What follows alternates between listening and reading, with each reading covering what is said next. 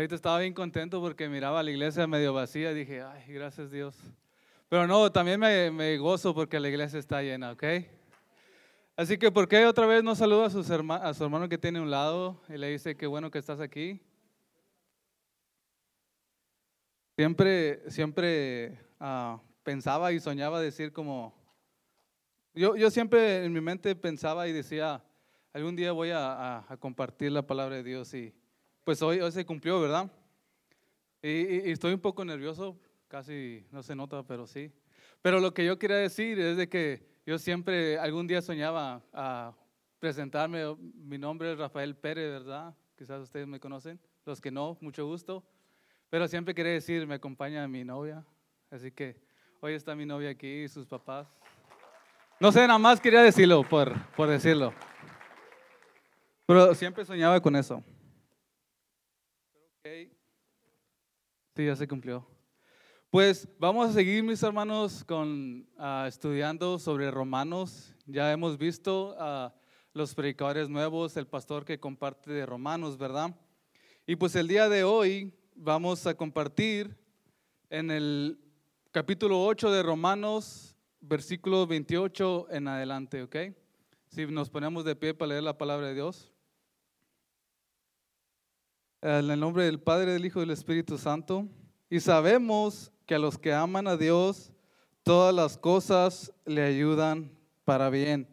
Esto es a los que conforme a su propósito son llamados. Porque a los que antes conoció, también los predestinó para que fuesen hechos conforme a la imagen de su Hijo, para que Él sea el primogénito entre muchos hermanos. Y a los que predestinó, a estos también llamó, a los que llamó, a estos también justificó, y a los que justificó, estos también glorificó. ¿Qué pues diremos a esto? Si Dios es con nosotros, ¿quién contra nosotros? el que no escatimó ni a su propio Hijo, sino que lo entregó por nosotros, ¿cómo no nos dará también con él todas las cosas? El 30, 33. Ah, ¿Quién acusará a los escogidos de Dios? Dios es el que los justifica, ¿verdad? 34. ¿Quién es el que condenará? Cristo es el que murió, más aún que también resucitó el que además está a la diestra del Padre y está también intercediendo por nosotros, ¿ok? 35 dice, sí, es 35, ¿va? ¿Quién nos separará del amor de Cristo? Pregunta a Pablo. ¿Tribulación o angustia o persecución o hambre o desnudez o peligro o espada? Como está escrito, por causa de ti somos muertos todo el tiempo, somos contados como ovejas de matadero.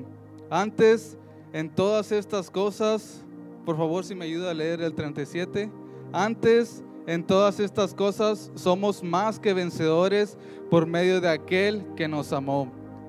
El 38, por lo cual estoy seguro de que ni la muerte, ni la vida, ni los ángeles, ni principados, ni potestades, ni presente, ni lo porvenir, ni lo alto, ni lo profundo, ni ninguna otra cosa creada nos podrá separar del amor de Dios que es en Cristo Jesús, Señor nuestro. Vamos a orar.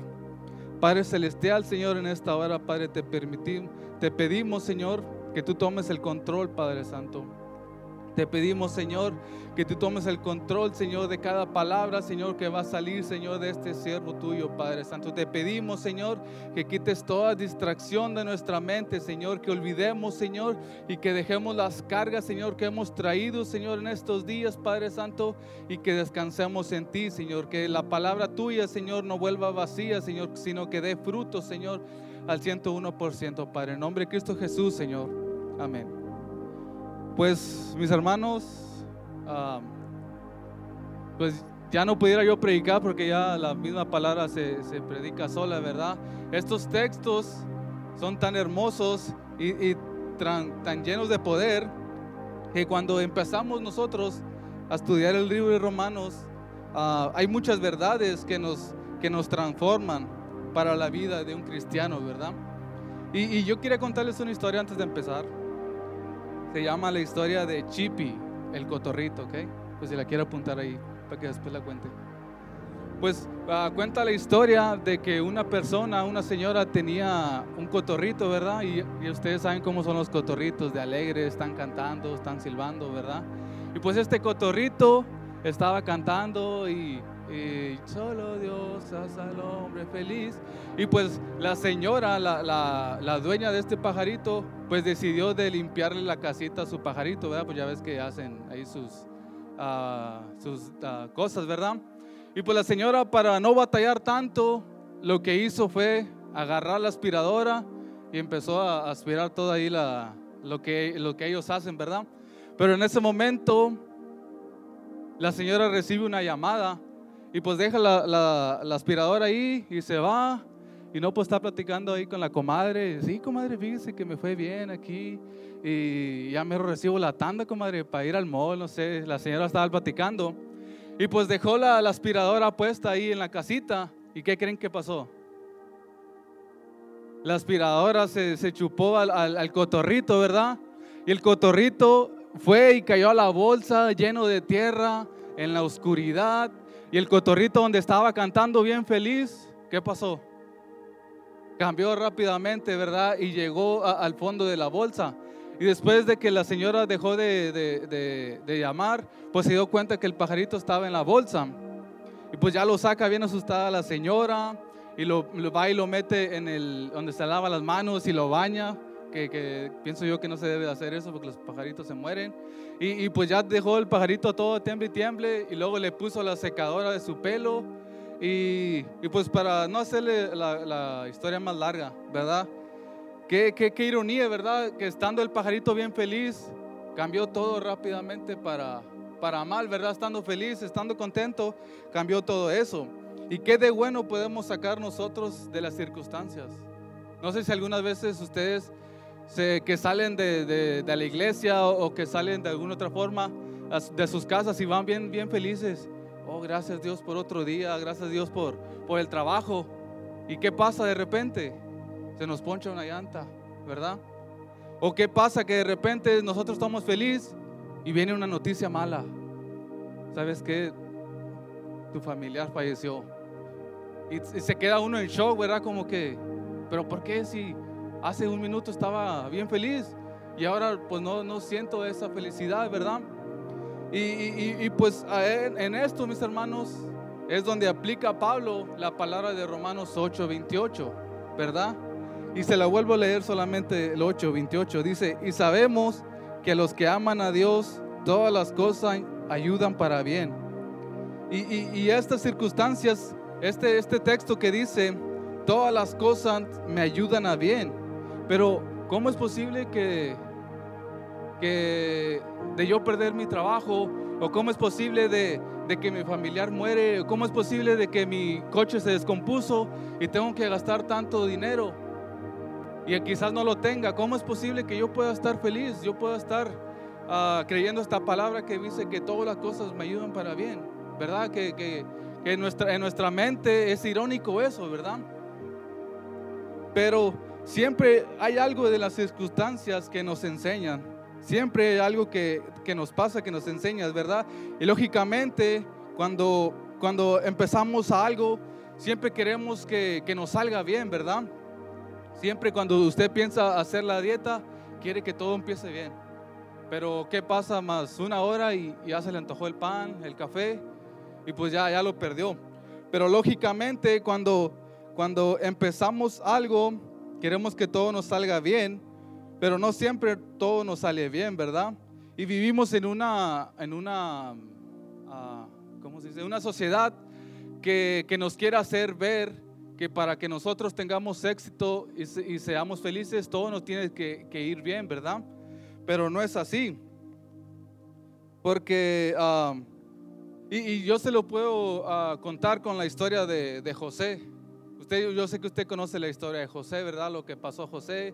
Desde que nació, él era bien consentido por su papá y sus hermanos tuvieron celo de eso. Y los hermanos contendían contra José, le querían decir cosas porque tenían celos de que él era el consentido de, de su papá. Y pasó tiempo, después sus hermanos quisieron atentar contra su vida, pero no tuvieron ese, ese valor y solamente lo pusieron en un pozo, ¿verdad? Y después lo vendieron, lo hicieron esclavo. Y pues yo me ponía a pensar la vida de, de José. Yo digo, si yo hubiera pasado por esto, ya me hubiera, ya hubiera cuiteado, ya hubiera dicho, no, Dios, ya, mejor llévame.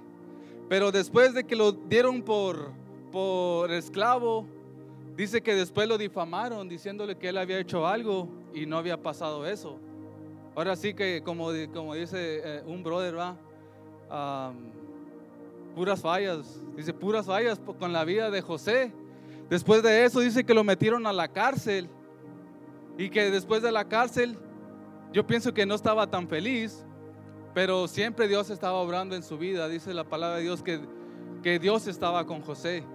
Y después de tiempo llegaron los mismos hermanos que José le habían atentado contra su vida, que lo habían vendido con él. Y usted ya sabe su vida, la, la historia, José los perdona y le dice, mira mis hermanos, todo lo que esto que pasó tenía que pasar con un propósito para que yo llegara hasta estas instancias y poder ah, hacer lo que hice, ¿verdad? Y, miramos eso, que quizás José pudo haber tomado ese, ese, pensamiento en él de decir, no, todo me está saliendo mal. Yo siento que, que Dios no está conmigo, yo siento que Dios no escucha mi oración. Y es aquí donde podemos aplicar que todas las cosas nos ayudan para bien, aunque sea malo eso, ¿verdad?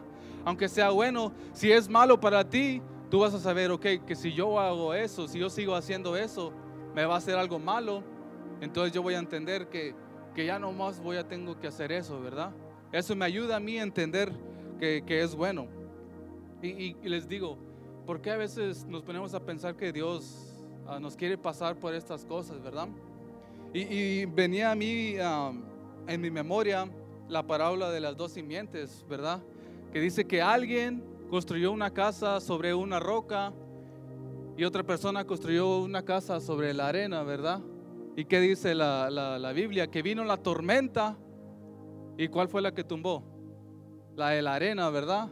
Pero también vino la tormenta al de la roca, ¿verdad? No estamos nosotros exentos de que venga la tormenta. No estamos nosotros exentos de que venga persecución, que gracias a Dios aún no tenemos persecución en Estados Unidos, ¿verdad? En estos lugares. Pero no estamos exentos de que nos pase algo. Pero aquí la tormenta va a venir siempre, aunque estemos cimentados en la roca que es Cristo, van a venir cosas que nos van a afectar a nuestra vida. Pero nosotros debemos entender, y ahí es donde nosotros tenemos que meter este texto.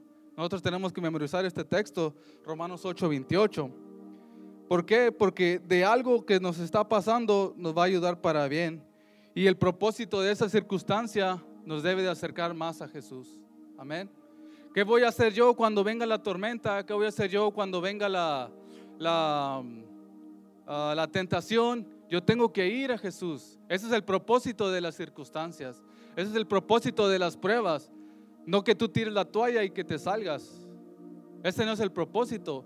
El propósito de cada problema es acercarnos más a Jesús. ¿Ok? Y no me mire así porque me pone nervioso. Y después miramos en Romanos 8:29 que dice, porque a los que antes conoció, también los predestinó para que fuesen hechos conforme a la imagen de Cristo, de su Hijo, para que sea Él el primogénito entre muchos hermanos. Yo les, yo les vuelvo a preguntar, ¿por qué de las circunstancias? ¿Por qué Dios nos permite pasar por, este, por esta temporada que, que quizás la temporada estemos en el invierno, que esté lloviendo, que está haciendo mucho frío y tenemos mucho frío nosotros y sentimos que, que Dios no está a nuestro lado para abrazarnos y darnos calor? Pero el anhelo que Dios tiene para nuestras vidas es de forjarnos, es de moldearnos de tal manera que nos parezcamos más a Jesús lo dice en el, mismo versículo 29. Dice, son hechas conforme, ah, dice, porque a los que antes ah, conoció también los predestinó para que fuesen hechos conforme a la imagen de su Hijo, ¿verdad? Las circunstancias que vienen en nuestra vida simplemente es más para que nos parezcamos a Jesús, ¿verdad? Porque en, en, los, en la Biblia dice que, que Jesús dijo, que Dios dijo, este es mi hijo, el cual yo tengo contentamiento, ¿verdad? Y que si nosotros queremos tener ese contentamiento como lo tuvo Cristo con Jesús, con Dios, pues nosotros tenemos que, ahora sí que aguantar un poco eso y seguir siempre buscando de Dios, ¿verdad? El propósito de las pruebas, de las tribulaciones, las cosas buenas o malas, es para ser más como Jesús. Y, yo me ponía a pensar y buscaba alguna historia sobre cómo es que Dios nos forma, cómo es que Dios quiere que seamos a su semejanza, ¿verdad? Y, vino a mí un, un, texto, ese no se lo dijo a los jóvenes, pero yo lo voy a leer, que lo encontramos en Jeremías 18, del 1 al 6, ¿ok? Lo voy a leer. Dice, palabra de Jehová vino a Jeremías diciendo, levántate y vete a casa del alfarero y allí te haré oír mis palabras. Y descendí a casa del alfarero y he aquí que él trabajaba sobre la rueda. Y la vasija de barro que él hacía, que él hacía se echó a perder en su mano y volvió y la hizo otra vez otra vasija, según le pareció mejor hacerla. Entonces vino a mí palabra de Jehová diciendo, ¿no podré yo hacer de vosotros como este alfarero? Oh casa de Israel, dice Jehová, y aquí que como el barro en manos del alfarero, así sois vosotros en mis manos, oh casa de Israel. Cada circunstancia que viene a nosotros es Dios que nos quiere moldear, ¿verdad? Cada, cada, cada problema como les digo, no es para que tiremos la toalla, es para que subamos otro nivel. Y es lo que quiere hacer Dios con nosotros, nos quiere moldear. Y quizás nos quiere decir, ok, yo quiero de Rafael que, que como dice el pastor, que le quiere jalar las orejas. Y a lo mejor Dios me quiere jalar las orejas y quiere, quiere hacerme algo mejor, ¿verdad? Porque Dios siempre quiere algo mejor para nosotros. La, la voluntad de Dios para nosotros siempre es buena, agradable y es perfecta. ¿Y Él qué va a traer a mi vida? Para mejorar, Él va a traer una prueba. Para yo crecer, Él va a tener que abonarme. Y para, para los que saben de, de, jardinería, a los, a los, arbolitos tienen que quitarle las, las, ramitas secas, ¿verdad? Y eso es lo que Dios quiere hacer con la vida de cada uno de nosotros. ¿Y, y qué nos dice estos versículos? Que somos manos, uh, de, que somos barro en las manos de Dios. Y déjame decirle, mis hermanos, que Dios siempre hace obras de arte, ¿ok? Voltee y vea a su hermano y dígale, tú eres una obra de arte. No diga que es un poco rara esa obra de arte, ¿verdad? Porque Dios siempre hace cosas buenas, ¿ok? Y, como decía estos pasajes, como decía, que, que, la, que el barro no se pudo moldear bien y dice que lo volvió a hacer ese barro. Y muchas de las veces somos nosotros ese, ese barro rebelde que, que, no nos queremos dejar ah, moldear por Dios, ¿verdad? O, solamente soy yo que, que, a veces digo, no, Dios, yo no quiero eso. ¿Por qué? ¿Por qué me haces pasar por esto? Yo no quiero. Pero es Dios que nos quiere estar ah, formando, nos quiere hacer esa vasija bonita, esa taza con la que tú tomas café. Tienes que pasar por ese proceso, ¿verdad? Y, yo quiero hacer otro, otra comparación, ¿verdad? ¿A alguien de aquí le gusta el, el pan dulce? Amén. Bueno, para el panadero, para poder hacer ese pan bonito que nosotros vamos a la tienda y compramos, tiene que hacer ese proceso de hacer la masa, después de echarle aceite, echarle sal, azúcar y todo lo que más se hace, ¿verdad? Porque los ingredientes por sí solos no son buenos. ¿O a usted les gusta como tomarse el aceite así nomás? ¿Verdad que no sabe feo, verdad? A lo mejor a usted le gusta tomarse una cucharada de sal. No, ¿verdad? Porque los ingredientes por sí solos no son buenos, pero el proceso de fabricación es lo más importante. Y al final siempre vamos a hacer ese pan deseable, ¿verdad? Así Dios está como con nosotros, con ese pan, lo está moldeando y le está echando esa sal. Viene esa prueba, y, la prueba dice, no, todavía no está bien. está otra vez formando, está amasando la masa, le echa aceite. Y bueno, pues ya va quedando bien. Lo voy a echar ahora poquita azúcar. Aunque después, pues si se come el pan, ¿verdad? Vamos a estar poquitos bendecidos. Pero al final vamos a hacer ese pan deseable, ¿verdad? ¿Y qué es lo que quiere Dios cuando, cuando permite a nosotros esas, esas pruebas? Nos quiere hacer deseables para Él, nos quiere hacer semejantes a Cristo, que es lo que decía este versículo 29. Quiero que tú seas semejante a Él. ¿Para qué? Para que nosotros seamos deseables también para las demás personas. Y, y en Romanos 8:30 seguimos, ¿verdad? Dice, Romanos 8:30, y a los que predestinó, a estos también llamó, y a los que llamó, a estos también justificó, y a los que justificó, a estos también glorificó. Si usted tiene su Biblia ahí, yo le recomiendo que usted marque esos textos, sobre todo ese texto. Y si vemos, si vemos eh, estas palabras que Dios dijo, tienen un común acuerdo de que todas, dice, estas palabras, dice, predestinó, llamó, justificó y glorificó. Todas estas palabras las está diciendo en pasado, ¿verdad? Porque todos, porque todas estas en tiempo pasado son. Entonces, en la vida cristiana todos debemos de reconocer que Él lo hizo todo, ¿verdad? Yo no hice nada para merecerlo. Yo no hice nada para merecer su perdón. Yo no hice nada para merecer ese amor que Dios tiene por mí. Yo no hice nada. Yo no me puedo jactar de decir, oh, pues es que yo soy bueno y por eso Dios me, me llamó y, y, juntó a mis papás y me hizo y, y, bla, bla, bla, todo el proceso que ha pasado en mi vida. Yo no soy nada sin Él y yo debo de reconocer que yo no hice nada, que Jesús hizo todo. Y, yo quisiera mostrarle otra historia. Ya ves que pasamos hace poquito el 14 de febrero, ¿verdad? Y cuenta esta historia que un joven quería pedirle matrimonio a su, a su novia, ¿verdad? Y dice que con él tiempo atrás, él empezó a, planificar, ¿verdad? En su, en su mente, ok, quiero hacer esto, quiero hacer otro, quiero llevarla aquí, quiero llevarla allá. Pero eso fue antes, ¿verdad? No, no fue ese mismo día que, que lo planeó. Dice que la, que la novia llegó y, oh, qué bonito todo, comió, comió, dijo que sí y se fue.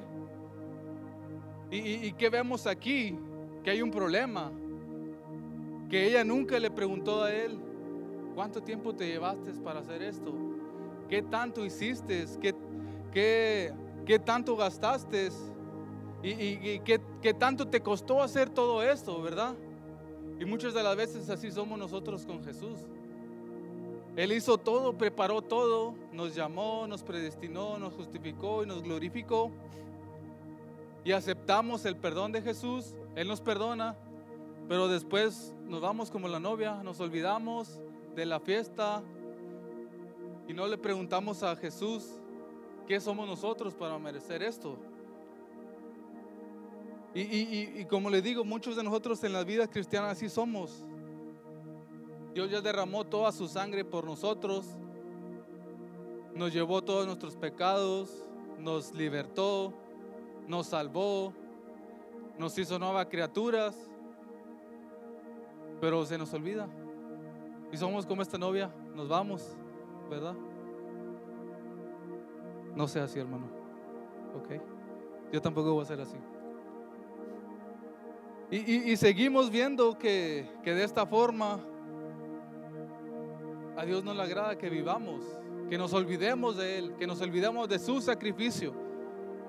Que nos olvidemos que Él derramó toda su sangre por nosotros.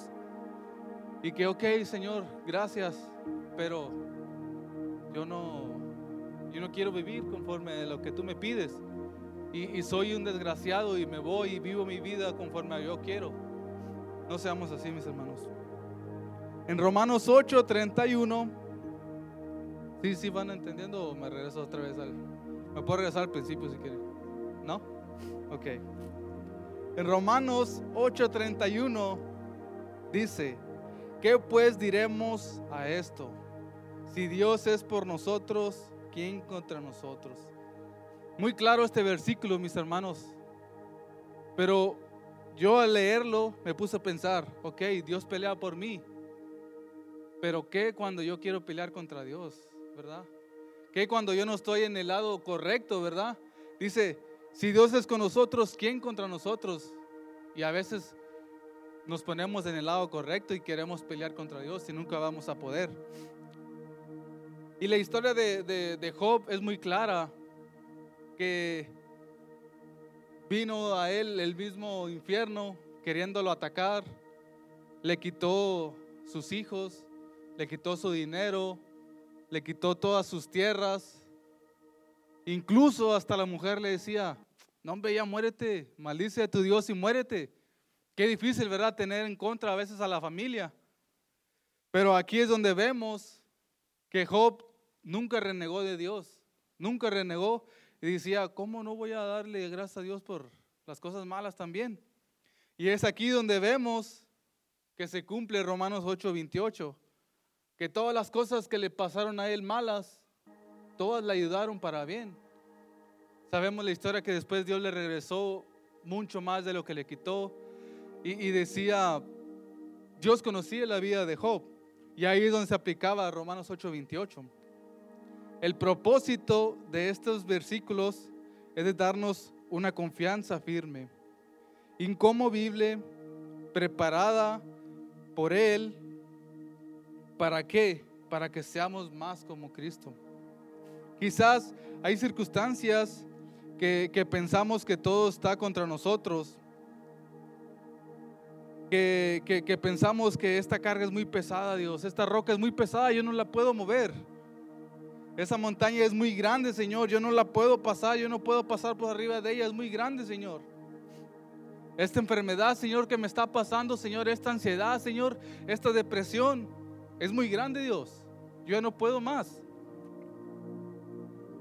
Pero Él nos recuerda en su palabra. Si yo estoy contigo, ¿quién está contra ti? ¿Verdad? Y debemos, debemos de seguir siempre creyendo en estas palabras. No por eso Dios inspiró a las personas para escribirlas nada más y tenerlas ahí de adorno en la casa, ¿verdad? Muy bonita la Biblia, la tenemos ahí. A mí me regalaron una Biblia bien grande, que es de estudio y la tenía ahí. No nada más me la regalaron para eso, me la regalaron para escudriñarla, para ver qué Dios quiere para mí. Y cuando venga esa tormenta y que yo vea esa montaña, yo voy a recordar, dijo Dios que Él estaba conmigo. Y si Él es conmigo, ¿quién es contra mí? Amén. Así que mis hermanos, esta palabra, esta palabra usted la tiene que hacer suya. Como les digo, subráyela, apréndasela, escríbela y póngala en el refrigerador.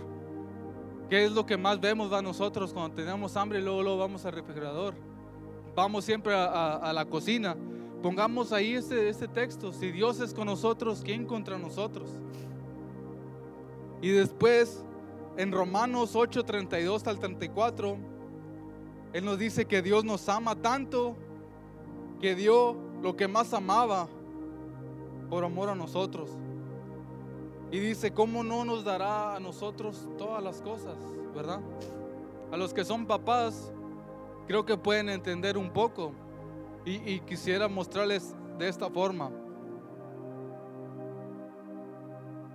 Hay muchas personas que están, un ejemplo, voy a poner un ejemplo a mí, que, yo soy drogadicto, que soy borracho, que soy maldiciento, que soy esto, que soy lo otro. Y, yo, les, yo les pregunto a ustedes, la única forma de, para salvarme a mí de todas esas cosas que yo estaba haciendo era entregar lo más valioso que ustedes tienen, ¿verdad? Pero sabiendo yo diciéndoles, ok, tú vas a entregarme lo más valioso que tú tienes, pero voy a seguir haciendo lo que estoy haciendo. ¿Qué decisión tomarían ustedes? Entregar eso que más valioso para ustedes. Vamos a poner, ustedes entregarían un hijo por una persona que iba a seguir haciendo las mismas cosas, que no le iba a importar el sacrificio de sus hijos, de un hijo de ustedes. Y yo sé que no tienen que responderme, porque su respuesta va a ser, no, yo no voy a dar la vida por Rafael. Si él quiere seguirse drogando, él quiere seguir haciendo esto, pues que Él siga, ¿verdad? Yo no quiero dar lo más valioso que yo tengo. Es como si yo perdiera. Voy a dar lo más valioso que yo tengo por algo que no vale nada. Yo no quiero perder, nadie quiere perder aquí, ¿verdad? ¿Verdad que no? Pues Dios hizo todo eso por nosotros, ¿verdad? Dice que no escatimó a su único hijo. ¿Para qué? Para que yo siga haciendo las mismas cosas. Que siga desobedeciendo sus palabras. Que siga, no sé, usted sabe lo que usted hace. Yo no tengo por qué decir nada. Yo sé lo que yo hago. Y aquí es donde yo veo que a veces digo, Dios, quizás yo no valgo lo que tú diste por mí. Pero Él nos amó tanto que entregó a su hijo, a su único hijo. Y, por eso debemos estar tan agradecidos, hermanos, con este amor que Dios nos da. ¿Por qué? Porque no hicimos nada para merecer ese amor. Y aún así nos, nos, nos ponemos nuestros moños y decimos, no, Dios, pues gracias por dar a tu Hijo Jesús, pero pues yo no te lo pedí. A veces somos así, hermanos. Pero no, no debemos de ser así. Y también más adelante dice, ¿quién acusará a los escogidos de Dios? Nadie, porque Él es el que, el que nos justifica. El enemigo va a venir y cuando sigamos haciendo esas cosas que hacemos, luego, luego va a correr con Dios y le va a decir, mira, ahí está Rafael. Tú diste tu vida por él y él sigue haciendo lo mismo. ¿Qué va a querer Él? Acusarnos, ¿verdad? Va a querer dejarnos mal en frente de Dios. Pero Dios nos justifica. ¿Y quién nos condenará? Dice su palabra. Si tenemos abogado con Dios. Dice que Él está a la diestra del Padre intercediendo. Yo me imagino una, una imagen que dice Dios, no, yo voy a deshacer a Rafael. Está Jesús. No, Señor. No lo hagas. Yo sé que Él puede hacer algo mejor. Yo sé que, que Él va a pasar por esto y, y Él va a salir de esa prueba. Va a ser como el oro cuando lo pasan por el fuego. Va a salir lo único, lo mejor, lo más precioso. Y le dice el Señor, no Señor, no Dios, mira, yo di mi vida por Él, yo lo, yo lo estoy yo estoy intercediendo por él. Y vuelvo y hago lo mismo. Jesús, no, Señor, por favor, dale otra oportunidad. No, Dios, dale otra oportunidad. Yo me imagino esa imagen. En mi mente solo tengo esa imagen de que Dios, que Jesús está diciendo, tú puedes. No te dejes vencer por esto. No te dejes vencer por esta tentación. No te dejes vencer por esos pensamientos. No te dejes vencer por esa prueba. Tú puedes. Y si Cristo es el que murió y resucitó y además está a la diestra del Padre intercediendo por nosotros y por medio de Él hallamos gracia, misericordia para con Dios. Eso es lo que nos da Jesús. Nos da gracia, nos da misericordia delante del Padre. Y es momento, hermanos, de que tomemos esa decisión. De seguir viviendo esa vida que quizás entramos en la iglesia y nos vemos, somos los más felices.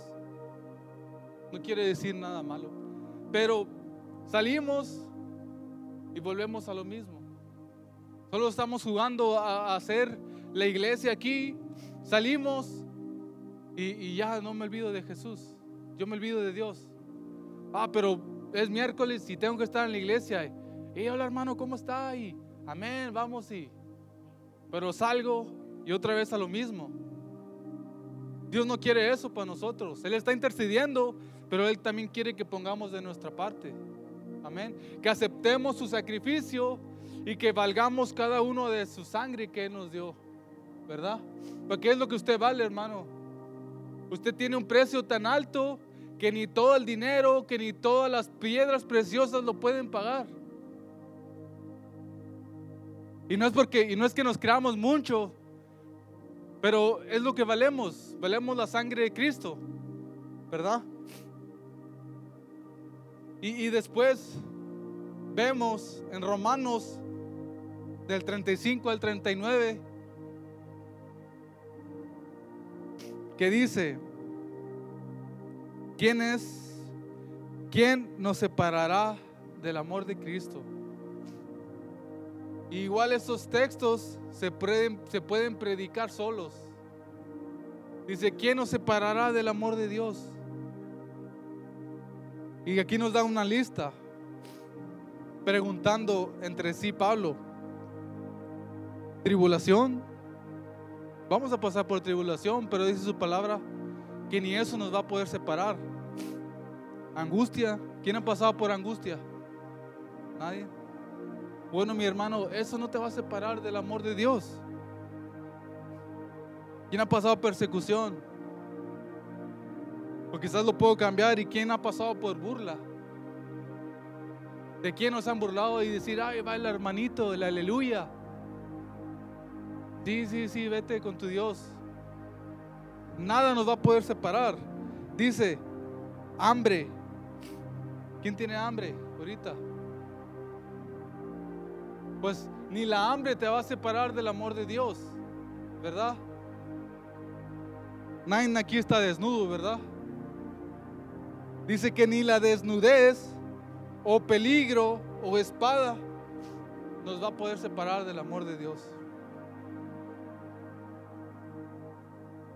Y mis hermanos, creo que ya terminé, pero quiero seguir compartiéndoles. Dice que todas estas cosas somos más que vencedores por medio de Jesús, ¿verdad? Dice en Efesios 6, estás pues firmes y resistir. ¿Resistir a qué? A principados, a potestades.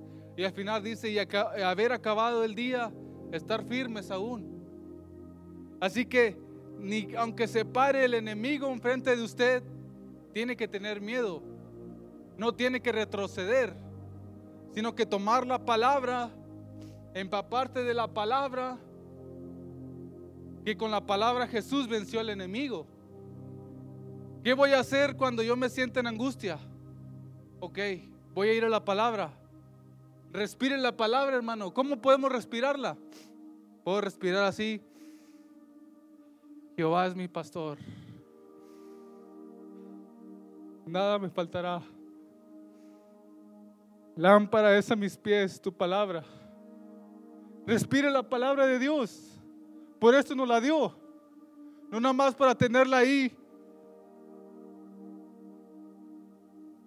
Quizás eso es lo que, si usted se queda con esto que último que dije, que respire la palabra, que lea la palabra, que la viva, con eso está bien. Pero debemos seguir viviendo esa libertad que Dios nos dio. No tengamos, no tengamos que volver atrás otra vez. Amén. No sé si se pueden poner de pie, mis hermanos. Y vamos a darle gracias a Dios por, por todo lo que Él hizo por nosotros. Si usted quiere pasar aquí al frente, si quiere estar en su lugar, usted es libre de hacer lo que usted quiera.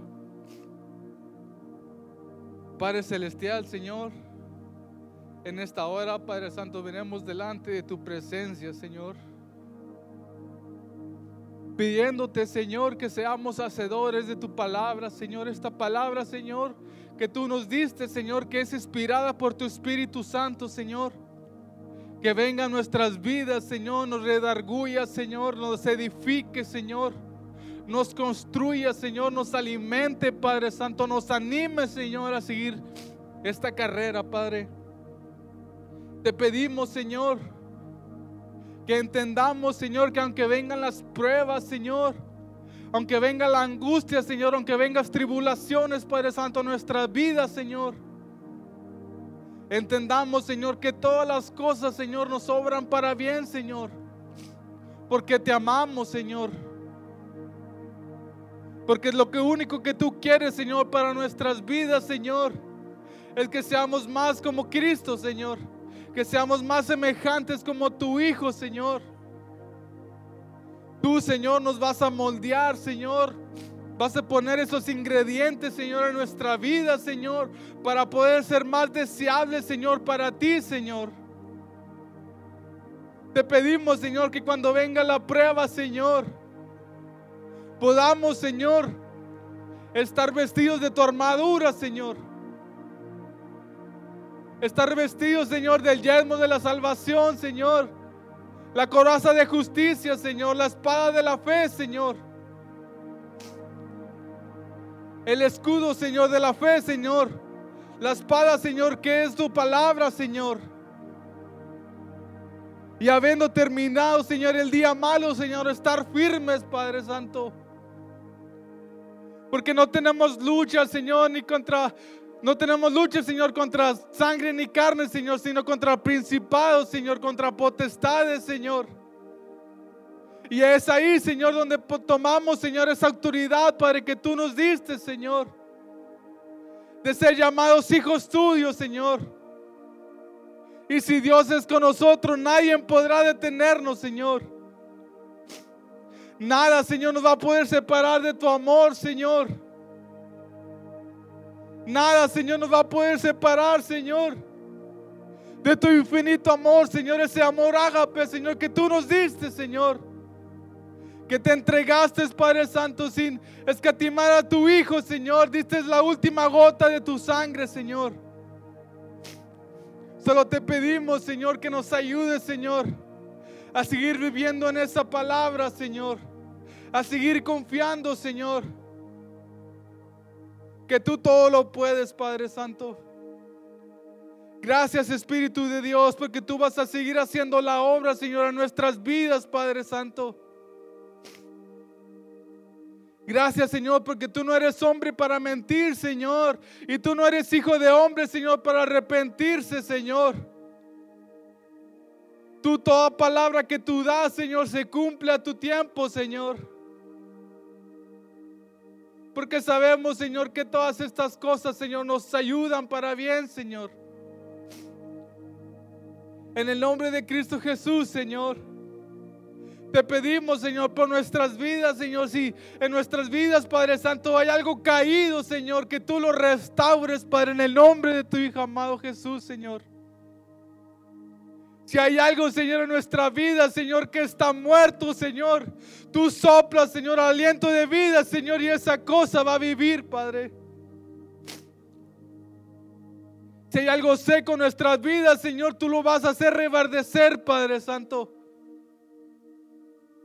Pero todo eso, Señor, conforme a tu voluntad, Padre Santo. Conforme al propósito, Señor, que fuimos llamados, Padre Santo. En el nombre de Cristo Jesús, Señor. Gracias, Señor, por tu sacrificio, Señor.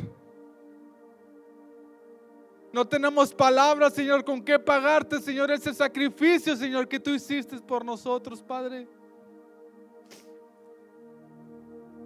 Venemos, Señor, ante el trono, Señor, humillado, Señor, pidiéndote, Señor, socorro, Padre Santo. Tú, Señor, que eres torre fuerte, Padre Santo, y a ti, Señor, corre el justo, Señor. En el nombre de Cristo Jesús, Señor. Te damos gracias, Padre Santo, porque tú empezaste la obra en nosotros, Señor, y tú la vas a perfeccionar, Señor y tú la vas a terminar, Padre Santo, en el nombre de Cristo Jesús, Señor. Solo te pedimos, Padre Santo, que tú sigas, Señor, estando en nuestras vidas, Padre Santo. Que tú nos hagas deseables, Señor, para ti, Padre. En el nombre de Cristo Jesús, Señor. Ayúdanos, Señor, a ser, Señor, hacedores de esta palabra, Señor. En el nombre de Cristo Jesús, Señor. Y a ti es la honra y la gloria, Padre, porque tú la mereces, Señor. Amén, Señor.